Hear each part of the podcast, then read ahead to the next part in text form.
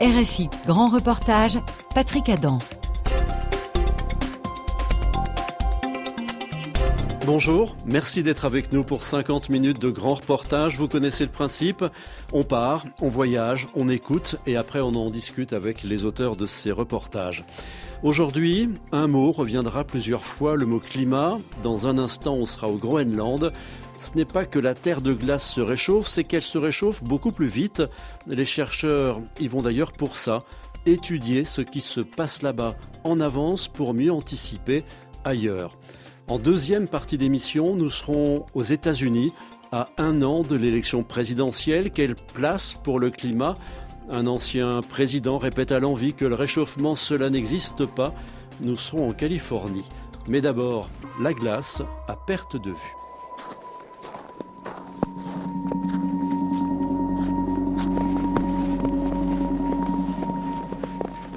C'est l'un des territoires les moins densément peuplés l'une des plus grandes îles au monde, recouverte à 81% de glace.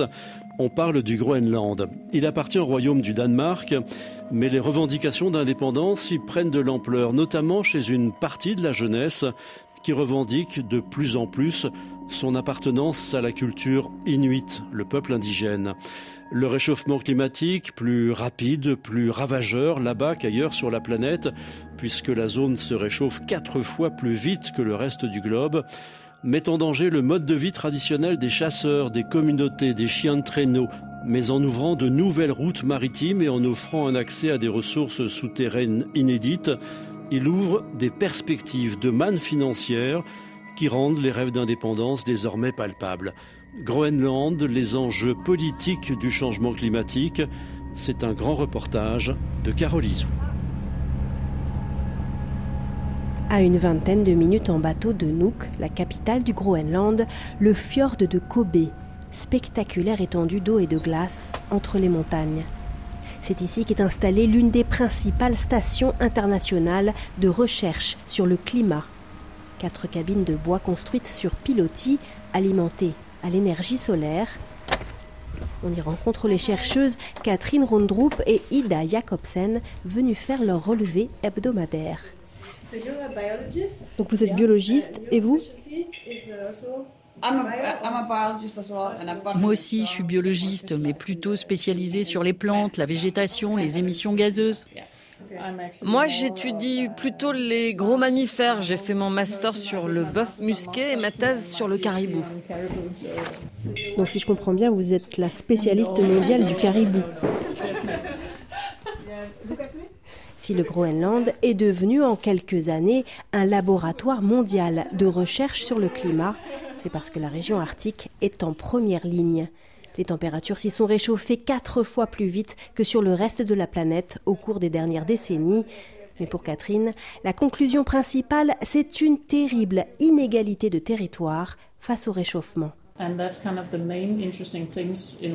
Pour moi, ce qu'il faut retenir, c'est que lorsqu'on parle de changement climatique, on parle toujours de l'augmentation drastique des températures. Mais si on regarde en détail les différentes zones géographiques, la variabilité est énorme.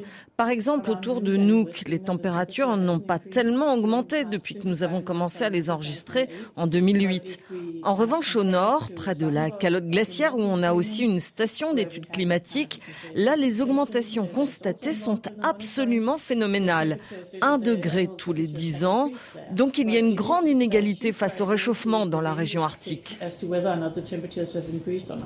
Dans la région arctique, donc, mais aussi, bien sûr, à l'échelle de la planète. Nous sommes loin d'être égaux face au réchauffement climatique. À l'extérieur de la cabine, Catherine et Ida, recouvertes d'épaisses combinaisons pour affronter le vent, partent observer leurs installations.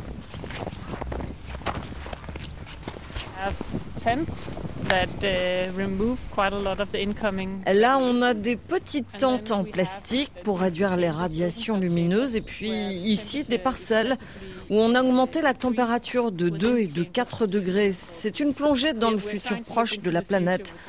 On essaie d'anticiper les changements à venir avec une augmentation des nuages et des températures et on essaie de voir comment la végétation réagit à cette augmentation. Pour l'instant, on voit que ce genre de végétation, la toundra de l'Arctique, continue à absorber plus de CO2 qu'elle n'en émet dans l'atmosphère. Mais on constate que plus on augmente la température, et moins elle joue ce rôle. Des scénarios plus ou moins catastrophes qui ont pour but d'observer les stratégies d'adaptation des plantes et des animaux.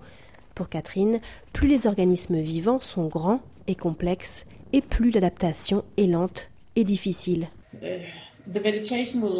Bon, la végétation va probablement pouvoir s'adapter. Les fleurs fleuriront quand elles le pourront entre deux épisodes de neige. Les insectes, ça va leur prendre un peu plus de temps pour s'adapter, disons quelques générations pour intégrer les changements d'environnement. Mais les gros mammifères comme les caribous, cela leur prendra énormément de temps pour s'adapter parce qu'ils ont leurs petits tous les ans à la même période. Donc si tout à coup à cette période-là, les conditions pour nourrir les petits ne sont pas réunies, si la végétation est encore recouverte de neige, on va avoir un gros problème. Derrière ces observations, il y a la question lancinante. Et l'être humain Saura-t-il s'adapter pour survivre? Au Groenland, la question n'est plus de savoir si le réchauffement existe ou comment le maintenir en deçà de 2 degrés, un seuil dépassé depuis bien longtemps déjà, mais plutôt comment s'y adapter? Dans des conditions extrêmes de froid, de vent, de rareté des ressources, l'adaptation climatique est au cœur de l'histoire du peuple inuit, les habitants indigènes du Groenland. La divinité la plus importante de leur panthéon animiste se nomme Silla, l'esprit de l'air, du climat et de l'espace. Dans son bureau du Parlement, au bout de la rue principale de Nuuk, Malaroy Kuko, ancien ministre de l'Environnement, nous explique comment les Groenlandais ont déjà commencé, bien avant les autres, à repenser leur mode de vie. Bien sûr qu'on ressent tous les conséquences du réchauffement climatique, qui a des conséquences dramatiques pour certaines de nos communautés, notamment dans le Nord. Par exemple, la culture du chien de traîneau, qui a été notre compagnon depuis des centaines d'années, eh bien cette culture est en train de disparaître. La saison de la chasse est de plus en plus courte, la glace est de plus en plus fine, et les chasseurs prennent de plus en plus de risques. Ils ne peuvent plus se reposer sur leur expérience du terrain puisque tout change. Donc ils doivent essayer chaque année de trouver des routes alternatives où la glace est plus résistante. En revanche, certains pêcheurs ont trouvé des zones avec des ressources plus abondantes, de nouvelles espèces de poissons. Avec la fonte des glaces, les bateaux peuvent circuler plus longtemps et plus facilement. Donc oui, nous sommes en train de repenser les conditions de notre survie. Critiqué dans le passé par la presse internationale pour avoir participé à une chasse au narval, un mammifère marin protégé mais pas en danger au Groenland, il explique l'agacement des Groenlandais, responsables de façon infinitésimale des émissions de gaz carbone, à se voir dicter les conditions de leur développement par des puissances internationales qui n'ont pas de véritable conscience de la spécificité du contexte arctique. Il faut bien comprendre que la culture traditionnelle des Inuits est toujours bien vivante. Ce n'est pas quelque chose qui appartient au passé. Nous vivons toujours de la chasse et de la pêche pour beaucoup d'entre nous. Pour nous, le problème du réchauffement est bien plus large que la simple disparition de nos ressources, car il affecte toutes nos structures sociales. Les jeunes ne peuvent plus apprendre les techniques de survie de leurs pères, de leurs oncles, parce que tout change, et que le savoir accumulé sur la nature pendant des génération est devenue inutile. Auparavant, les meilleurs chasseurs étaient investis du pouvoir de décision dans les communautés. Aujourd'hui, toute cette organisation a été bouleversée et nos jeunes manquent de repères. Nous avons dû rédiger des tas de lois pour nous conformer à ce que les Anglais, les Français, les Danois, les Suédois considèrent comme du développement durable acceptable. Par exemple, quels animaux on a le droit de chasser et ceux dont la chasse est interdite, sans raison particulière d'ailleurs parce que chez nous, ces animaux ne sont pas en danger.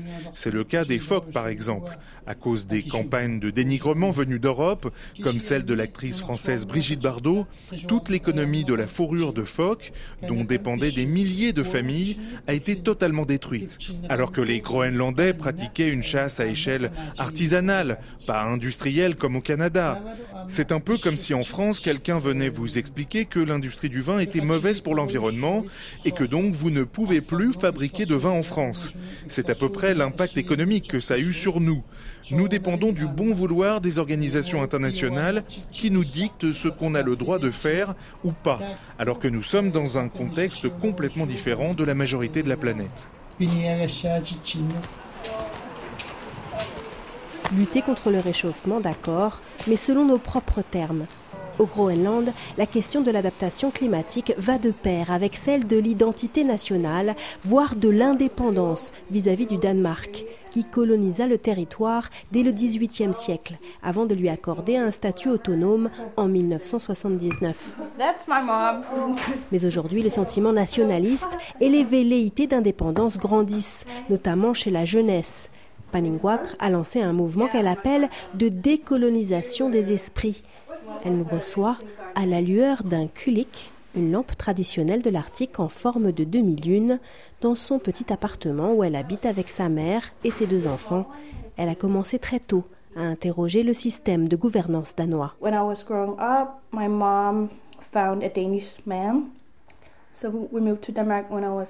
Quand j'étais petite, ma mère a rencontré un homme danois et nous sommes partis vivre au Danemark quand j'avais 10 ans, dans un tout petit village.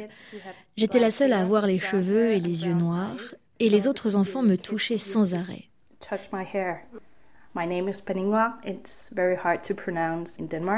Mon nom c'est Penningwak. C'est difficile à prononcer pour les Danois. Donc ils m'appelaient Penny ou Pocahontas. Je voulais m'intégrer, être à la fois groenlandaise et danoise, mais ce sont deux cultures irréconciliables à l'intérieur de moi-même.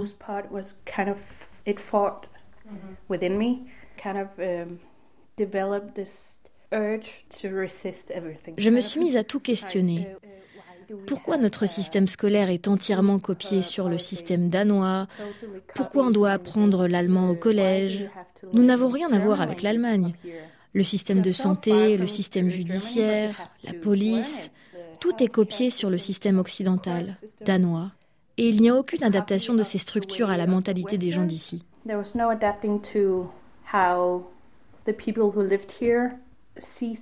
Pour Paningwak, la prise de conscience passe avant tout par une réappropriation culturelle de l'identité inuite. Elle a d'ailleurs comme ses ancêtres le visage tatoué de lignes noires sur le menton et au coin des yeux, des tatouages faciaux qui avaient été interdits sous la colonisation. Elle a aussi, à la grande inquiétude de sa mère, abandonné le christianisme des missionnaires pour se tourner vers des pratiques néo-chamaniques et s'essaie parfois au chant de gorge traditionnel inuit, une performance vocale rythmique entre le chant, la compétition et la pratique spirituelle.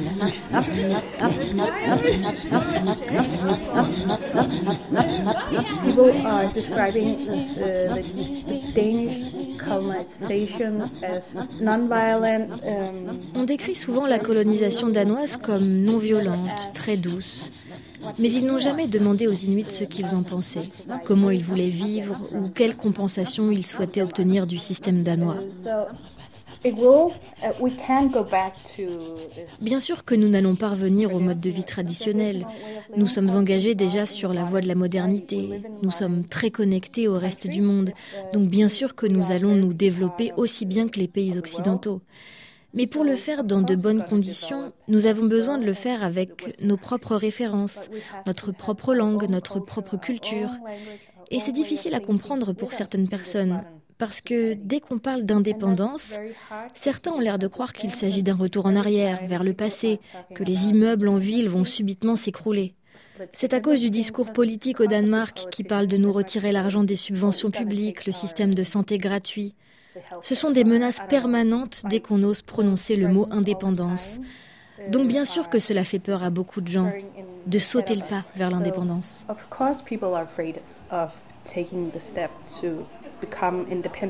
Peu à peu, la parole se libère sur les dossiers de la colonisation, notamment sur les conditions de l'industrialisation à marche forcée des années 60, pendant laquelle le gouvernement danois, qui souhaitait centraliser les services publics, a organisé d'importants déplacements de population, des villages entiers rayés de la carte, des hommes et des femmes arrachés du jour au lendemain à leur mode de vie traditionnel. Naya Libert est psychologue, spécialiste des traumatismes liés à cette période qu'elle a elle-même vécue. On la rencontre dans un café du centre-ville.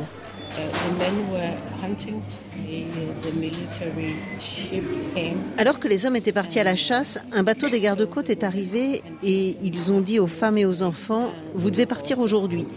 Et ils les ont obligés à partir les chasseurs qui avaient l'autorité dans leur communauté en tant que chasseurs, qui avaient la responsabilité des familles du village dans des grands espaces, se sont retrouvés du jour au lendemain empilés dans de tout petits appartements à devoir travailler comme ouvriers dans l'industrie de la pêche. Ils ont perdu tout statut. Ça a été très difficile pour eux. Pour Naya, cette perte de statut est l'une des raisons essentielles derrière l'explosion du taux de suicide des hommes jeunes, le plus élevé au monde. Au café où nous nous trouvons, beaucoup de regards se portent vers elle.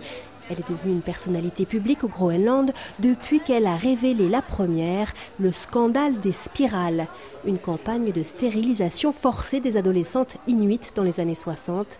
Des stérilets de première génération posés à des adolescentes dès leurs 12 ans, sans leur consentement ni celui de leurs parents, dans le secret absolu. Le médecin m'a juste dit Allongez-vous. Sans autre explication. J'étais paralysée. J'ai lutté contre mon envie de me battre et de m'enfuir.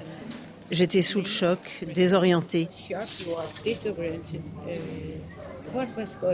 Je ne comprenais pas ce qui s'était passé. Dans les années 60, les médecins danois savaient déjà que ce genre de stérilet était destiné à des femmes qui avaient déjà eu des enfants, pas des jeunes filles. Et nous étions encore des enfants.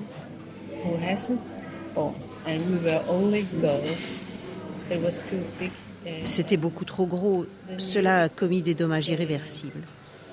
Nous ne pouvions pas en parler à personne. C'était comme un abus sexuel. C'était tabou, honteux.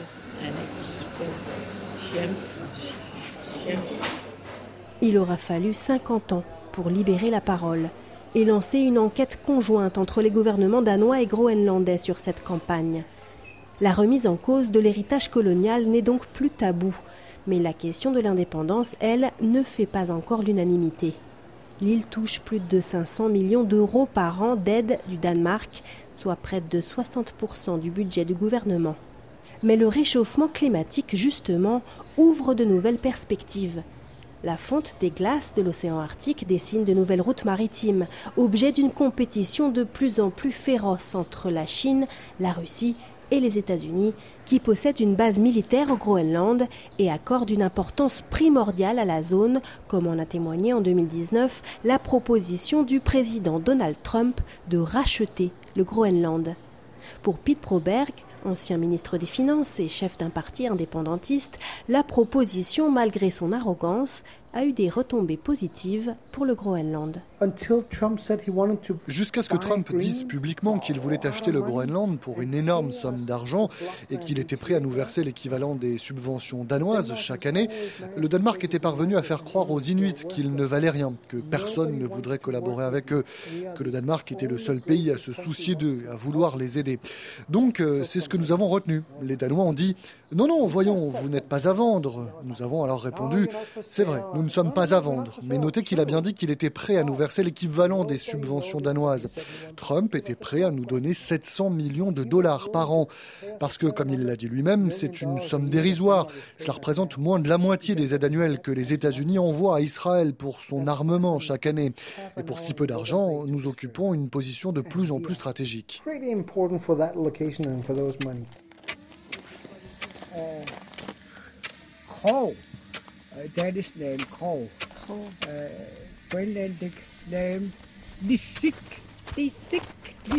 Autre effet du réchauffement climatique, la fonte du permafrost, cette glace ultra résistante, réputée impénétrable, rend tout à coup accessible un sous-sol riche en ressources minières et notamment en terres rares ces matériaux très demandés sur le marché mondial de la transition énergétique utilisés dans les moteurs électriques.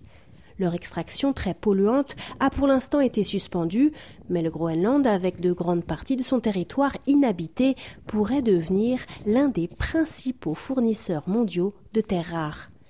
En attendant, les Groenlandais anticipent d'immenses changements sur notre planète.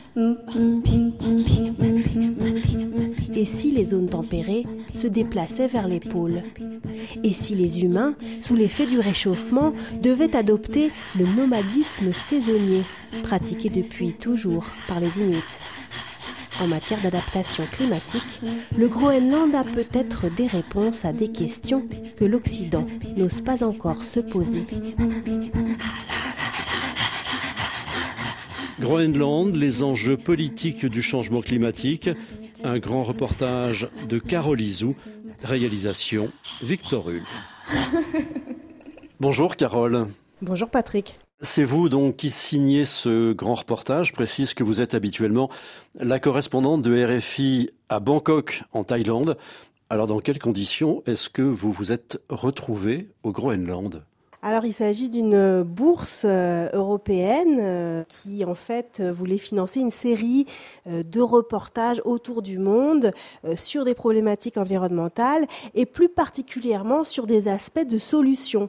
Et donc pour le volet Groenland, on voulait s'intéresser un petit peu à la question de l'adaptation climatique parce que on le voit dans le reportage, eh bien les Groenlandais ont pris un peu d'avance sur cette question et sont les champions de l'adaptation climatique alors vous l'avez dit, hein, c'est un territoire recouvert à 81% de glace. Euh, j'imagine que cela rend beaucoup de choses compliquées, je pense notamment aux déplacements. Ah oui, les transports sont extrêmement compliqués puisque tout simplement il n'y a pas de route. Il n'y a aucune route au Groenland. Alors, dans la capitale, euh, Nuuk, qui euh, rassemble à peu près un tiers euh, de la population de la plus grande île du monde, il y a quelques routes, c'est-à-dire on peut se déplacer en voiture, mais on ne peut pas sortir de la ville. Il n'y a aucune route qui relie une ville à une autre au Groenland. Et donc, dès qu'on veut sortir de la ville, eh bien, il faut prendre un avion, il faut prendre un hélicoptère. Tout cela est très coûteux, tout cela est également très peu fiable, puisque à cause des conditions climatiques, euh, eh bien, euh, un jour sur deux, les avions euh, ne peuvent pas partir, restent cloués au sol. Et d'ailleurs, les Groenlandais appellent affectueusement leur compagnie aérienne nationale Air Greenland, Air peut-être, parce qu'on ne sait jamais si on va pouvoir partir ou pas. Alors Carole, on l'entend très bien dans le reportage, le Groenland est devenu un centre mondial de recherche sur le climat. Est-ce que pour autant c'est devenu un pilier de développement? Alors la recherche sur le climat euh, est devenue un pilier de développement, en tout cas une piste de développement pour le Groenland, c'est vrai, euh, puisqu'auparavant c'est vrai qu'il n'y avait pas tellement de raisons de se rendre euh, au Groenland et depuis ces questions de réchauffement climatique, de changement climatique et avec la région arctique qui est particulièrement concernée, hein, on sait, puisque les températures se réchauffent là-bas trois à quatre fois plus vite que sur le reste du globe, eh bien le Groenland a vu affluer euh, des équipes de scientifiques du monde entier, bien sûr d'Europe, des États-Unis, mais aussi d'Asie. Euh, tous euh, ces scientifiques viennent un peu observer au Groenland les émissions lumineuses, les émissions de gaz carbonique, comment s'adapte la, la, végétation, et puisque être au Groenland et le faire au Groenland, c'est un petit peu regarder le futur de la planète.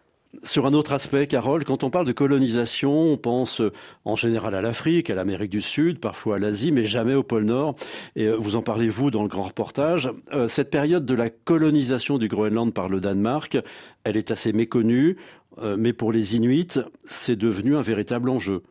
Oui, c'est un enjeu et, ils ressentent ça comme une véritable injustice euh, que cette période de la colonisation par le Danemark soit méconnue et soit euh, rarement même mentionnée comme une période de colonisation. Il y a d'ailleurs un courant euh, dans le monde universitaire danois qui s'attache à dire d'abord que la colonisation danoise était extrêmement douce, extrêmement réussie et peut-être même qu'on ne devrait pas appeler cela même de la colonisation. Cela est ressenti euh, comme une véritable injustice parce que, euh, bien sûr, il s'agit quand même, les Danois sont arrivés. D'abord, les missionnaires au XVIIIe siècle se sont installés. Il y a eu l'exploitation, bien sûr, des ressources naturelles. Et puis, il y a eu ces milliers d'hommes et de femmes arrachés à leur mode de vie traditionnel. Et donc, cette période de la colonisation qui est très longtemps restée sous silence, eh bien, aujourd'hui, les Inuits en parlent et ont des revendications très précises là-dessus.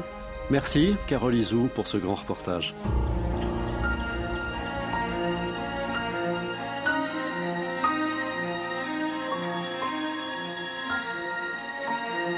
La suite de grands reportages sur RFI, autre lieu, autre ambiance, mais une même préoccupation.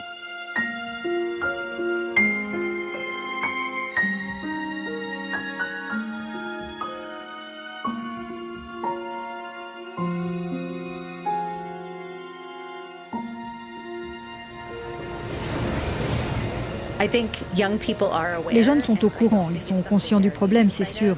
Je pense que l'un des grands défis que nous devons relever est que les personnes qui prennent les décisions aujourd'hui n'ont pas grandi dans un monde en plein changement. Contrairement à la jeune génération, ils n'intègrent donc pas le dérèglement climatique dans leur prise de décision. J'attends vraiment avec impatience que les jeunes générations, qui sont tellement sensibilisées, arrivent en âge de prendre le pouvoir pour prendre les bonnes décisions. L'été dernier, l'actualité américaine s'est focalisée sur les incendies. 97 morts à Hawaï, 18 millions d'hectares de forêt partis en fumée au Canada, des fumées que tous les États-Unis ont vues et senties, des incendies qui témoignent de l'accélération de la crise climatique. Même en Californie, État le plus en pointe dans la lutte contre le réchauffement, on s'interroge. À un an de l'élection présidentielle aux États-Unis, la question du climat va-t-elle peser sur les votes? Comment la Californie veut imposer le climat dans la campagne présidentielle C'est un grand reportage de Thomas Arms. Loin des côtes de Californie, dans les terres, on est habitué à la canicule et à la sécheresse. Depuis six ans, chaque année, bat un nouveau record de température. Habitué aussi aux incendies, qui brûlent chaque année de plus en plus de terrain. That's my wife. I gotta move. I need to move, right? Yes.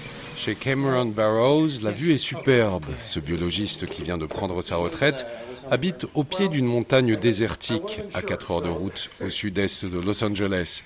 Pour ce chercheur, le désert est vivant. C'est le désert le plus chaud et le plus aride d'Amérique du Nord. On l'appelle le désert Colorado, au sud du désert Moab. Quand on regarde son jardin, il est composé de rochers, de cactus, d'agaves, de buissons natifs mais pas d'herbe, ce qui évite d'avoir à l'arroser ou d'utiliser de l'énergie pour le tondre. Et ces dernières décennies, il a vu l'écosystème autour de lui changer. Dans les années 80, on a vu une augmentation de la température et une baisse notable des précipitations. À l'époque, on n'y avait pas prêté attention parce que cela variait, mais cela s'est poursuivi dans les années 90 puis les années 2000. Aujourd'hui, on peut dire que c'est une véritable tendance constante et non un épisode ponctuel. Il fait 2 à 3 degrés Celsius de plus que dans les années 80 et on vit des sécheresses sévères et répétées à cause du changement climatique. Après trois années de sécheresse extrême, les pluies sont réapparues à l'hiver 2023, non sans conséquences, des inondations et une végétation à pousser, mais à très vite sécher, un carburant alors idéal pour alimenter les feux de forêt. La Californie est sans doute plus progressiste que d'autres États américains, alors nous essayons de prendre cette question très au sérieux. Il y a des encouragements et des primes pour se procurer un véhicule électrique. Nous encourageons aussi fortement le compostage plutôt que la création de décharges. Comme je suis optimiste, je pense qu'il y a des choses concrètes que nous pouvons faire. On dit, et peut-être en avez-vous déjà entendu parler, que nous serions en train de vivre le début de la prochaine grande extinction planétaire. C'est possible. Les extinctions passées ont parfois été associées à des changements climatiques spectaculaires. Mais ce que nous constatons, c'est que les animaux et les plantes vivant dans cet environnement des plus hostiles s'adaptent. Et cela me rend optimiste. Un événement d'extinction majeure est très grave, mais je pense qu'une extinction majeure n'est pas encore en cours. Je suis donc optimiste.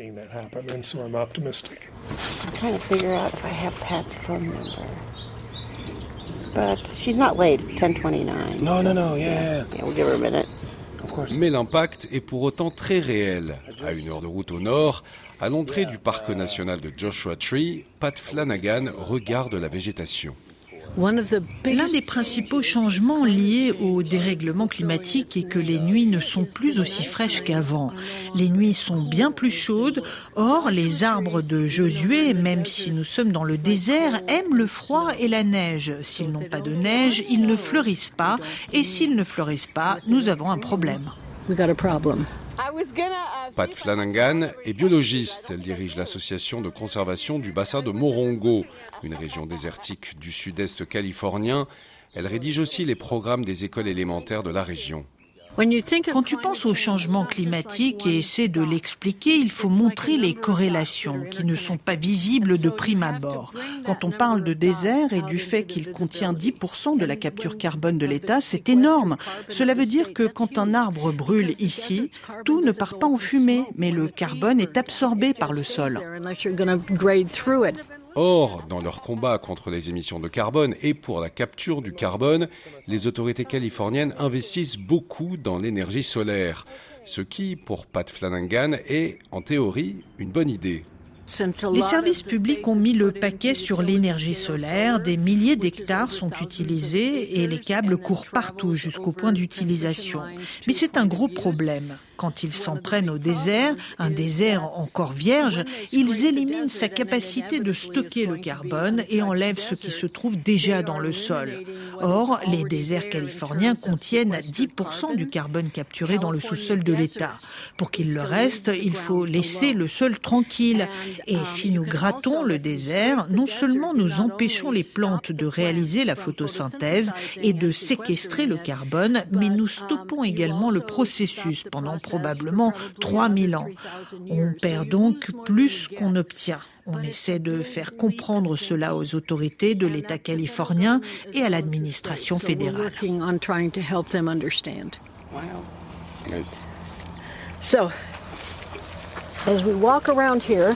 Des mesures qui vont loin, comme l'interdiction de la vente de voitures neuves à essence ou diesel en 2035.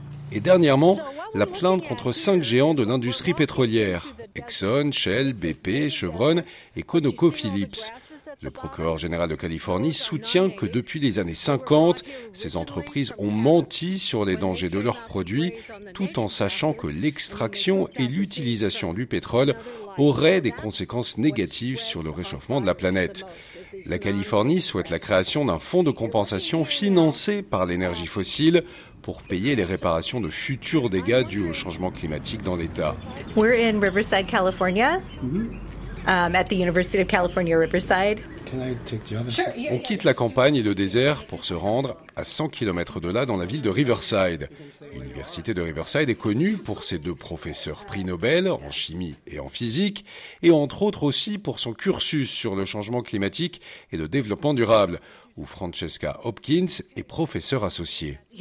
Ici en Californie, nous avons un problème de qualité de l'air qui dure depuis longtemps et à cause de cela, nous avons développé des régulations pour contrôler les émissions dans l'air. Je pense que c'est vraiment unique à la Californie et que c'est ce qui nous a permis d'être à la pointe dans ce domaine. La Californie a réussi à réduire les émissions, en particulier dans le secteur de l'électricité. C'est l'un des domaines où je suis le plus optimiste. Si vous regardez notre production d'énergie, il y a des moments, surtout les matins de printemps, où nous avons plus d'énergie solaire dans le réseau que nous ne pouvons en utiliser. C'est pour moi une source d'espoir incroyable. Cela montre que la politique peut réellement résoudre ces problèmes. Bien entendu, il nous reste encore beaucoup à faire. Nous devons être en mesure de stocker l'énergie solaire pour pouvoir l'utiliser la nuit et compenser certaines des sources fossiles que nous continuons d'utiliser. Mais si nous continuons à électrifier nos systèmes, y compris nos systèmes de transport, nos maisons, j'ai bon espoir que nous puissions arriver à vraiment réduire nos émissions de CO2. Et je pense que la politique de l'État peut nous y mener. Sur le campus de l'université, de jeunes étudiants prennent leur marque. La rentrée a eu lieu il y a dix jours. Pour Francesca Hopkins, cette nouvelle génération va accélérer la transition. Les jeunes sont au courant, ils sont conscients du problème, c'est sûr. Je pense que l'un des grands défis que nous devons relever est que les personnes qui prennent les décisions aujourd'hui n'ont pas grandi dans un monde en plein changement. Contrairement à la jeune génération, ils n'intègrent donc pas le dérèglement climatique dans leur prise de décision. J'attends vraiment avec impatience que les jeunes générations, qui sont tellement sensibilisées, arrivent en âge de prendre le pouvoir pour prendre les bonnes décisions. Sans pour autant suivre ce cursus de développement durable, cet avis est partagé par les étudiants. La question climatique est fondamentale pour eux, comme pour Cal, qui a 20 ans. Je m'intéresse à l'énergie en ce moment. C'est ce que j'étudie. Je veux qu'il y ait plus d'attention portée au développement durable dans l'énergie. Il faut une intervention politique pour atteindre nos objectifs contre le réchauffement. Est-ce que j'y pense en permanence? Non. Mais c'est définitivement une des raisons pour lesquelles j'étudie. Je m'éduque. C'est pour cela que je suis ici. Je fais des études d'ingénieur et j'espère vraiment que mon travail pourra faire la différence dans le futur. Non loin, une jeune fille regarde son écran, le casque sur les oreilles. Marina étudie la biologie. Il y a tellement de preuves scientifiques qui prouvent que le dérèglement climatique a un impact sur tout le monde. J'aimerais vraiment voter pour quelqu'un qui croit que c'est réel et qui ira dans le sens d'une solution. Peut-être pas complète, parce que c'est un peu impossible, mais qui limitera notre empreinte carbone.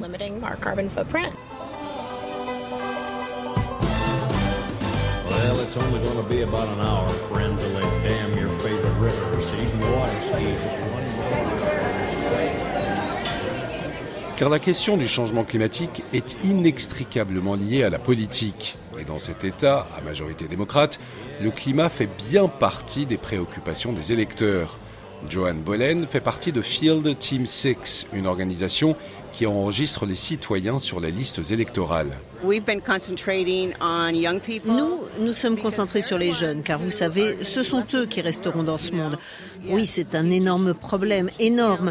Ils sont préoccupés par les prêts étudiants, des prêts dont ils essaient de se débarrasser. Mais vous savez, si le monde brûle, rien d'autre n'a d'importance. Alors oui, c'est leur priorité. Même constat auprès du mouvement Sunrise, une organisation composée principalement de jeunes qui réclament que Joe Biden déclare l'état d'urgence climatique et mette en place un programme radical de lutte contre le réchauffement de la planète. Bobby Joe Chavaria est la représentante du mouvement Sunrise dans la région du comté de Riverside et du désert de Morave, une région que les jeunes appellent l'Empire intérieur, l'Inland Empire. Notre vallée est encastrée et donc le gaz y reste. Notre température est plus élevée, la qualité de l'air est mauvaise, nous avons de nombreuses maladies pulmonaires et des taux élevés d'asthme, mais pourtant nos responsables locaux font comme s'il n'y avait pas de crise climatique.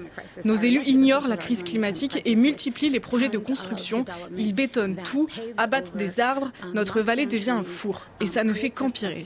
Nous manquons de temps. J'ai d'ailleurs un minuteur sur mon téléphone jusqu'à la journée de la Terre, Earth Day 2030, qui est la date limite que le GIEC nous a fixée pour réduire de moitié nos émissions de carbone. Mais nous pouvons faire tellement plus. À New York, par exemple, on a interdit le gaz naturel. Nous ne facturons pas de frais d'extraction pour le pétrole, ce qui est pourtant le cas partout ailleurs dans le monde. Nous devons donc demander des comptes aux grandes compagnies pétrolières. Mais il faut pour cela la volonté politique des élus. Je sais que le gouverneur s'efforce de créer cette volonté. Ce mouvement progressiste, avec bon nombre de jeunes militants, est très actif en ligne, très politisé, mais certains sont trop jeunes pour pouvoir aller voter. Pour autant, pour Bobby Joe, il n'y a pas 36 000 choix. Je pense que le Parti démocrate est le mieux à même de s'attaquer sérieusement à cette question qui est si importante pour les jeunes. Le problème du Parti vert, c'est le système des deux partis dans ce pays. Si vous n'êtes pas dans l'un de ces deux partis, vous êtes mis à l'écart et vous ne pouvez pas vraiment avoir de poids politique. Nous avons quelques poches dans des villes, même ici en Californie, où une troisième force a réussi à gagner du terrain, mais dans l'ensemble, le Parti démocrate est le seul à se battre sur cette question. Et c'est à nous, aux jeunes et aux parents qui se sentent concernés, de pousser le parti à faire ce qu'il faut. Lors d'un petit déjeuner du Parti démocrate local, les militants écologistes sont bien représentés. Stacey Ramos fait partie du Centre d'action communautaire et de justice environnementale de cette région de l'Inland Empire. Mais elle est aussi membre active du Parti démocrate. Elle pousse la question du changement climatique, mais se heurte aux élus locaux. C'est définitivement une des top priorités pour les démocrates. Mais en même temps, c'est une question compliquée, car nous avons de nombreux élus locaux qui ont un penchant démocrate, mais ils votent contre ces politiques quand ils siègent aux conseils municipaux, même quand ils sont maires. Nous avons pourtant le gouverneur de Californie, Gavin Newsom, qui parle de changement climatique et qui dit en faire une de ses priorités. Mais au niveau local, on ne voit rien, même de la part de nos élus démocrates. Donc, quand tel ou tel candidat nous demande notre soutien ou d'être recommandé par nous, on doit savoir ce qu'il compte faire au niveau local contre le changement climatique. Il ne faut pas les soutenir juste quand ils disent oui, je crois à la crise climatique. Ça ne nous aide d'aucune utilité, ça ne nous aide pas. Mais, mais pourquoi il n'y a pas ce courage au niveau local?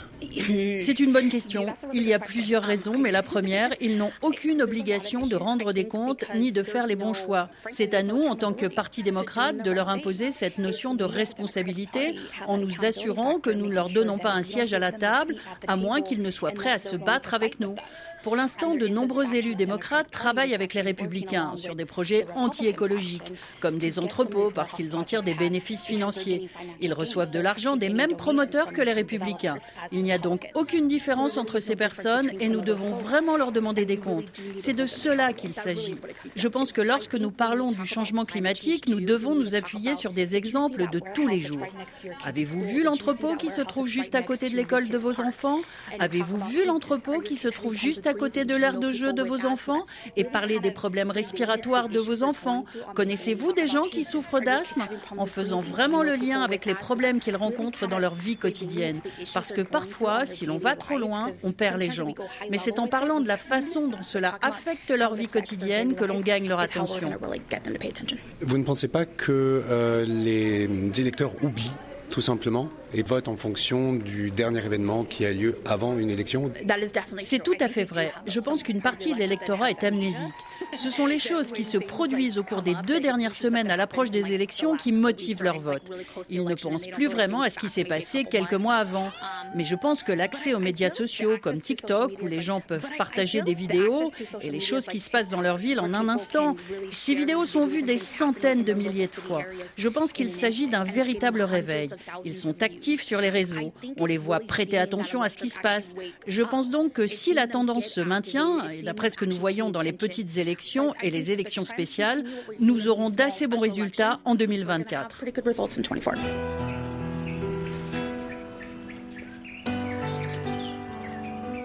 Espoir partagé du côté des experts de la biodiversité.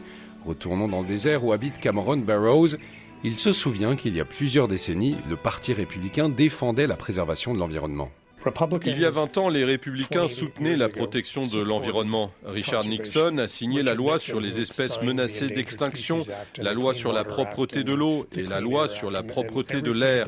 Et c'est tout ce qui fait des États-Unis un leader mondial en matière de protection de l'environnement. Il y a encore des républicains qui s'accrochent à ces anciens idéaux et certains d'entre eux sont encore très favorables à l'environnement. Ils doivent cependant être prudents car ils veulent être réélus. Aujourd'hui, les vieux républicains deviennent indépendants.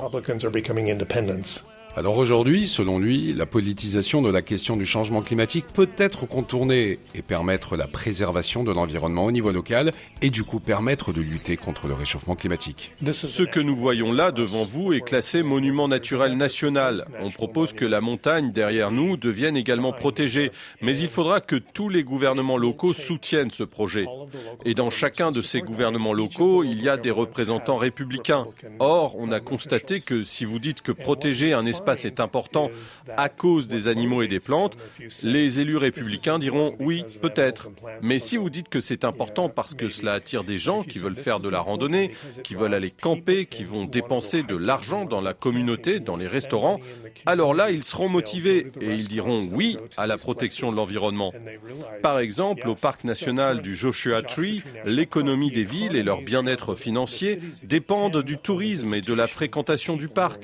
Ainsi, qu'ils soient républicains ou non, ils aiment le parc national. Je pense que pour contrer l'alarmisme face aux mesures de protection contre la crise climatique, Vous savez, si nous faisons cela, nous allons perdre des emplois. Si nous faisons cela, notre vie va être plus difficile. Eh bien, si vous avez un État comme la Californie ou un autre État qui peut vous montrer qu'en allant dans cette direction, il ne perd pas d'emplois, mais qu'il en gagne, qu'en suivant cette direction, la qualité de vie des résidents est aussi améliorée, alors les habitants d'autres États et d'autres pays peuvent se dire, si la Californie peut le faire, pourquoi pas d'autres? Nous aussi, on peut y arriver. Selon un récent sondage, près de 80% des électeurs en Californie sont inquiets de la question climatique. En comparaison, ils ne sont que 62% à être inquiets dans le reste des États-Unis.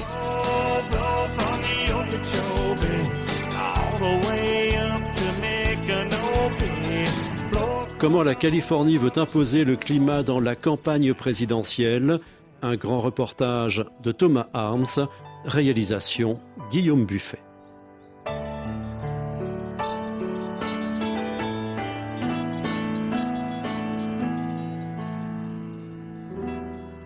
Bonjour Thomas Arms. Bonjour Patrick. Vous êtes l'un des correspondants de RFI aux États-Unis, à Houston précisément. Alors, on l'a entendu, aux États-Unis, tout n'est pas sombre en matière de lutte pour le climat. Il y a de l'espoir, il est porté par les jeunes, une nouvelle génération qui bientôt sera au poste de décision.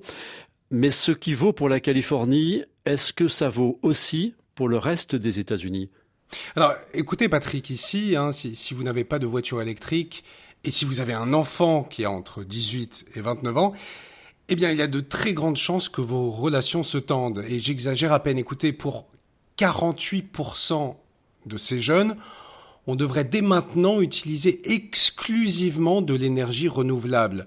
Et euh, j'ai regardé de près hein, les chiffres d'une étude conduite par l'Institut Pew en juin dernier. Eh bien, on constate que 30% des jeunes républicains de 18 à 29 ans, donc, sont du même avis. Utiliser exclusivement de l'énergie renouvelable, un tiers des jeunes républicains y sont favorables. Et par comparaison, les seniors du Parti conservateur, disons au-dessus de 65 ans, plébiscitent, eux, à 75% le pétrole, le gaz et le charbon, et ils en demandent même plus. Thomas, cette prise de conscience en faveur du climat, en faveur de l'environnement, c'est le fait seulement des jeunes militants ou alors c'est une prise de conscience qu'on retrouve de manière plus élargie au sein de la jeunesse? Ah oui, j'ai interviewé de, de, jeunes étudiants qui, qui, me disaient que leur souci numéro un, eh bien, c'était la, la, question climatique. Et en discutant avec euh, des, des gens dans la rue, oui, c'est une question euh, prépondérante. Maintenant, il faut dire que la Californie euh, n'est pas un grand producteur de pétrole, contrairement au, au, Texas où je me trouve.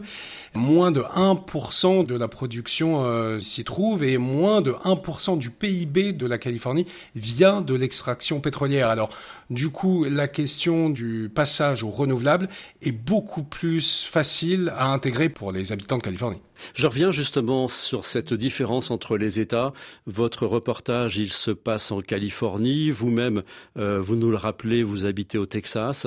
Lorsque vous parlez avec les Américains qui vous entourent, au Texas par exemple, la prise de conscience à l'horizon électoral, elle est la même? Pas vraiment, Patrick. C'est vraiment problématique cette question du climat. Ici, on forcément, on me regarde avec des gros yeux. On, on, se dit voilà, encore un journaliste euh, gauchiste euh, qui se dit que la question euh, climatique est réelle. Non, euh, au, au, Texas, comme le pétrole est quelque chose de fondamental, la plupart des gens se posent la question des mesures climatiques qui, du coup, s'attaquent à l'énergie fossile et se demandent même, comme il y a beaucoup de, supporters de, disons, la, droite MAGA, la droite radicale américaine, la droite de, Donald Trump. Ils se demandent si cette question climatique est, bien réelle. Du coup, la, différence entre le, Texas et la Californie est vraiment notable quand on discute, encore une fois, avec euh, les, les habitants de chacun des deux États. Merci Thomas Arms pour ce grand reportage. Grand reportage sur RFI, c'est fini pour aujourd'hui. On se retrouve en format émission samedi et dimanche à 9h10 temps universel. Mais le prochain grand reportage, c'est demain, 19h40 temps universel. Nous irons à la rencontre des mangeurs de cuivre du Katanga. Merci à Ludivine Amado pour la réalisation. Dans un instant, le retour de l'actualité.